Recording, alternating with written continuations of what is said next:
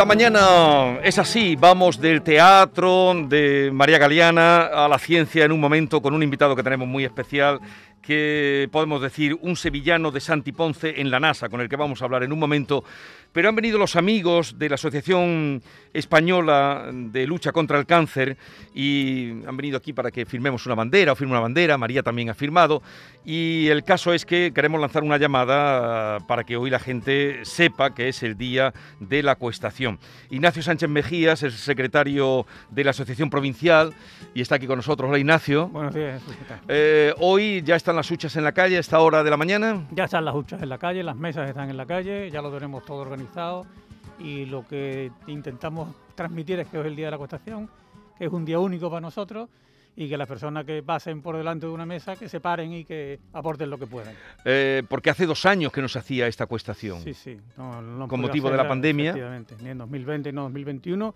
La hicimos virtualmente, pero claro, no es lo mismo. No es lo mismo ahí se perdió un poco de ingresos, porque todo este dinero va destinado a la investigación. Todo este dinero del día, todo lo que se ha recaudado en el día de hoy va destinado a la investigación contra el cáncer, que es el arma mayor que tenemos para, luchar contra ella. Como eso lo hay en muchas ciudades de Andalucía, nos están escuchando, o fuera también de Andalucía, pues venga, un mensaje para que la gente se rasque la cartera, que es lo que hoy estamos tenemos, El día de la acuestación está, es nacional, está puesto en toda Andalucía, en toda la provincia, en todas las ciudades y los pueblos de la provincia también y lo que intentamos decir es eso, que cualquier aportación, por mínima que sea, la suma de todos los mínimos nos hará un máximo y que intentaremos que con todo eso que podamos recaudar hoy, incrementar la investigación, que al fin y al cabo nos servirá a nosotros, a nuestros amigos, a nuestros familiares, yo a esta mañana decía, hay que rascarse hoy por ti, mañana por mí, eh, pasado por mi vecino, mi primo, por él, ¿no? Por el quien le haga falta.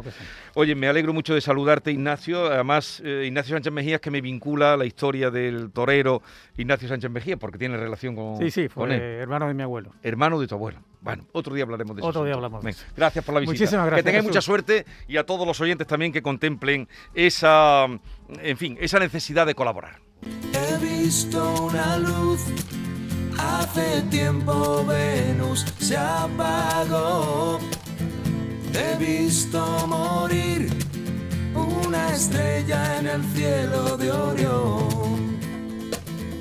No hay señal no hay señal de vida. Y ahora vamos a saludar a ese mm, sevillano de Santiponce que está en la NASA.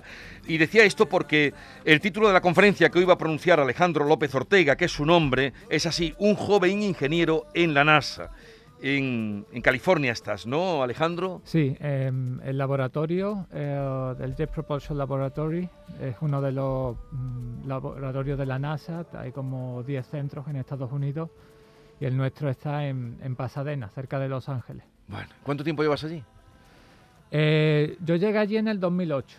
Eh, fue el año en que terminé ingeniero aeronáutico aquí en la Escuela Superior de Ingenieros de Sevilla y una profesora de la, de la escuela tenía relación con, con, el California Institute of Technology, Caltech. Es una universidad bastante prestigiosa de allí, eh, de Estados Unidos, famosa por, por ejemplo, Big Bang Theory, la serie. Los personajes eh, se supone que, que son estudiantes o, o, investigadores en la universidad. Entonces ella me propuso la, la oportunidad de ir allí en 2008 a hacer un máster en ingeniería aeroespacial. Después de eso me quedé haciendo el doctorado de 2009 a 2013 y el laboratorio de la NASA, aunque es un laboratorio de la NASA, realmente está gestionado por la universidad. Es, una parte de la universidad, aunque recibe, digamos, el, el dinero, la financiación de la NASA. Entonces, por esa estrecha relación que existe entre la universidad y el laboratorio, pues eh, a, través de contactos de profesores, pues ya conseguí eh, el trabajo que, actualmente tengo, que empezó en el 2013, así que llevo nueve años ya de, a ver, Y Alejandro, ¿en qué consiste tu trabajo en el eh, en el laboratorio de propulsión, ¿no? Para que nos entiendan nuestros oyentes. bueno, pues es un, un, poco difícil de, de explicar, pero yo trabajo en propulsión espacial. Eh, pero cuando hablamos de propulsión espacial están los cohetes ¿no? que lanzan los satélites o sondas o naves espaciales desde la Tierra Pero luego, una vez que están fuera de la Tierra, eh, esos satélites, por ejemplo, mm, siguen requiriendo propulsión. Por ejemplo, si satélites que están cerca de la atmósfera necesitan propulsión, porque si no, al cabo de un tiempo volverían a caer a la Tierra o serían destruidos en la atmósfera. O necesitamos propulsión para llegar a Marte o para llegar a la Luna, propulsión adicional. Entonces, esa propulsión se llama propulsión, propulsión en el espacio y hay varios tipos. Eh, estamos hablando de propulsión química, que es simplemente pues mm, eh, uniendo dos materiales, por ejemplo hidrógeno y oxígeno, se combinan, hay una reacción química y eso produce energía que la podemos usar para propulsar. Y hay otra manera, que es la que yo estudio, que es la propulsión eléctrica. Cuando hablamos de propulsión eléctrica no estamos hablando de, por ejemplo, un coche eléctrico que usa un motor eléctrico parecido al que, mm, por ejemplo, tienen los trenes, sí. sino que lo que hacemos es usar un, campo eléctrico, que es una fuente de energía, para acelerar un gas. Y eso es un tipo de propulsión que es muy eficiente, entonces permite hacer misiones que anteriormente no se podían realizar por, por las limitaciones, digamos, de masa que existe cuando, cuando se diseña una misión al espacio, que es todo intentando que la masa sea la menor posible para poder llevar la mayor, cuanto menos masa uses en propulsión, más masa tendrás para, por ejemplo, llevar instrumentos científicos. O sea que tu cometido, o en lo que tú estudias, simplificándolo, tú lo has explicado muy bien, es eh, facilitar esa propulsión para llegar muy lejos. Sí. En el espacio. Sí, e, estamos intentando llegar a, asteroides, por ejemplo, entre la Tierra y Marte. Eh, una de las misiones más importantes que, usaron, que usó propulsión eléctrica se llamaba Dawn. Es una misión que visitó dos asteroides y es importante porque es la primera misión que eh, llegó a dos asteroides, pero además la sonda se puso en órbita alrededor de los dos asteroides. Y es la primera vez que una sonda es capaz de hacer eso. Normalmente cuando se diseña una misión, por ejemplo a Júpiter, eh, llega a Júpiter y se queda orbitando alrededor de Júpiter. Es solo un cuerpo el que se estudia. En este caso se estudiaron dos cuerpos celestes en una misma misión y es algo que solo fue posible gracias a, usar propulsión eléctrica. Este es Alejandro Alejandro López, Alejandro López que está trabajando en uno de los, de los lugares donde se hace bueno más, más avanzados ¿no? de, del planeta. Eh, Alejandro es conocido mm, bueno, por su, por su expediente académico. tiene un expediente académico impresionante. Tú fuiste detectado desde muy pequeño, además, eh, bueno, siendo superdotado, te pasaron de curso. Tú querías, David, tú leímos una entrevista muy, muy, muy eh, divertida. Bueno, eh, llevamos toda la mañana hablando de ti, Alejandro, porque tiene un aspecto tan juvenil, 36 años, pero es que desde pequeño, lo que tengo yo apuntado, y corrígeme, te pasaron de cuarto a sexto directamente porque era superdotado. Con dos años y nueve meses ya distinguías las, las señales del código de circulación. Eso, queríamos saber si eso es verdad. Eso es verdad, ¿no? Eso dicen mis padres, yo no me acuerdo. y 35 matrículas de honor, que es lo máximo que puede aspirar un, universitario. Eh, en, la, en la carrera, ¿no? 35 matrículas de honor.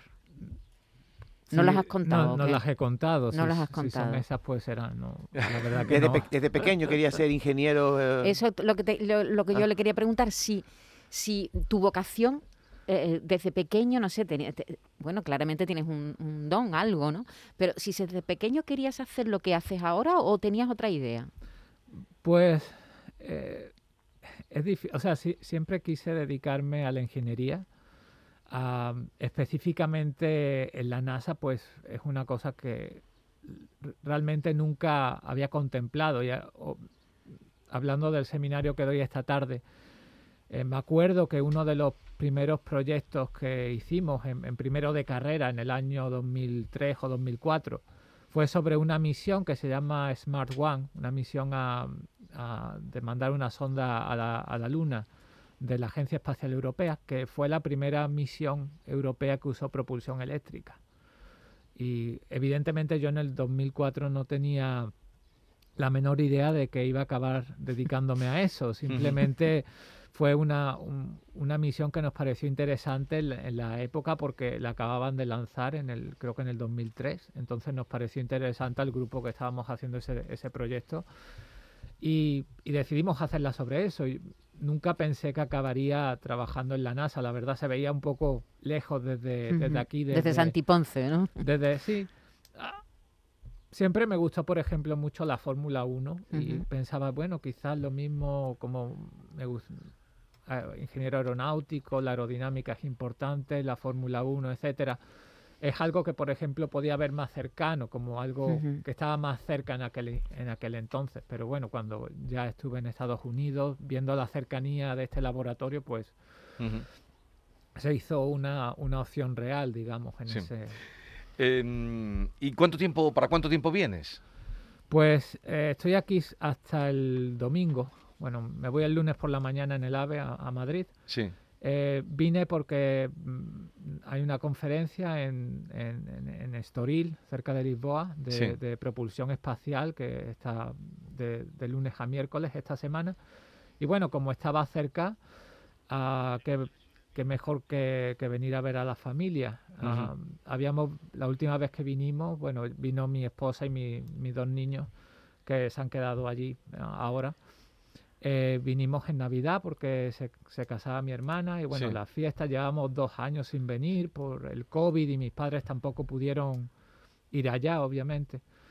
Eh, entonces, pues sí, se echa de menos venir por aquí y la posibilidad, siendo que la conferencia esta estaba tan, tan cerca de, poder venir, aunque sea unos días, y, ver a la familia. Oye, eh, ¿y hasta dónde? Porque tú hablas, nos has explicado, claro, podríamos estar hablando mucho tiempo, pero eh, es poco el que tenemos. De la propulsión, me has hablado de Júpiter.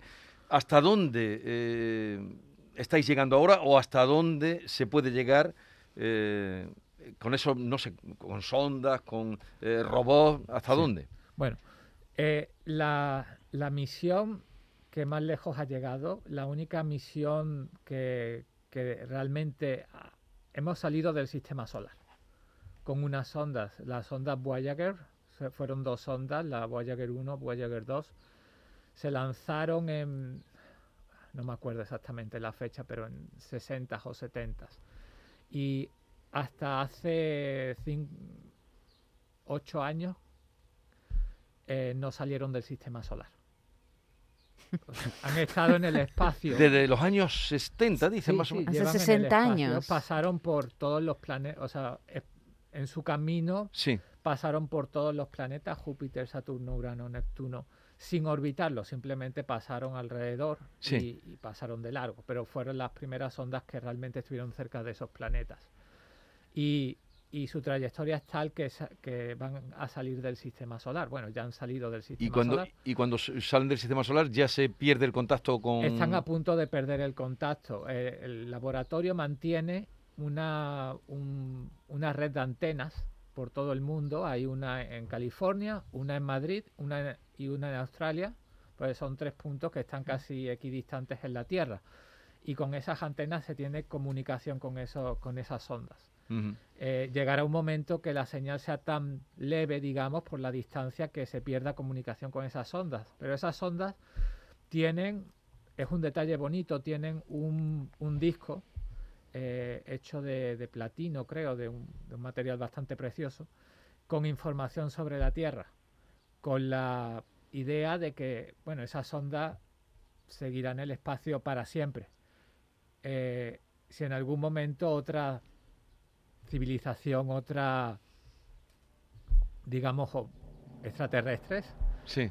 Eh, podrían llegar y ver esa, podrían capturar esa sonda y, tener información. tener información, y tener información. Tienen canciones, sí. tienen información sobre la, la raza humana, sí. tienen información sobre nuestro planeta y todo eso viene en ese disco. Bueno, Alejandro López Ortega, ha sido un placer conocerte. Eh, en otro momento, cuando podamos, seguiremos hablando contigo y nada, que feliz estancia en tu tierra. Muchas gracias, Jesús. Un ingeniero, un andaluz en la NASA. La mañana de Andalucía con Jesús Vigorra.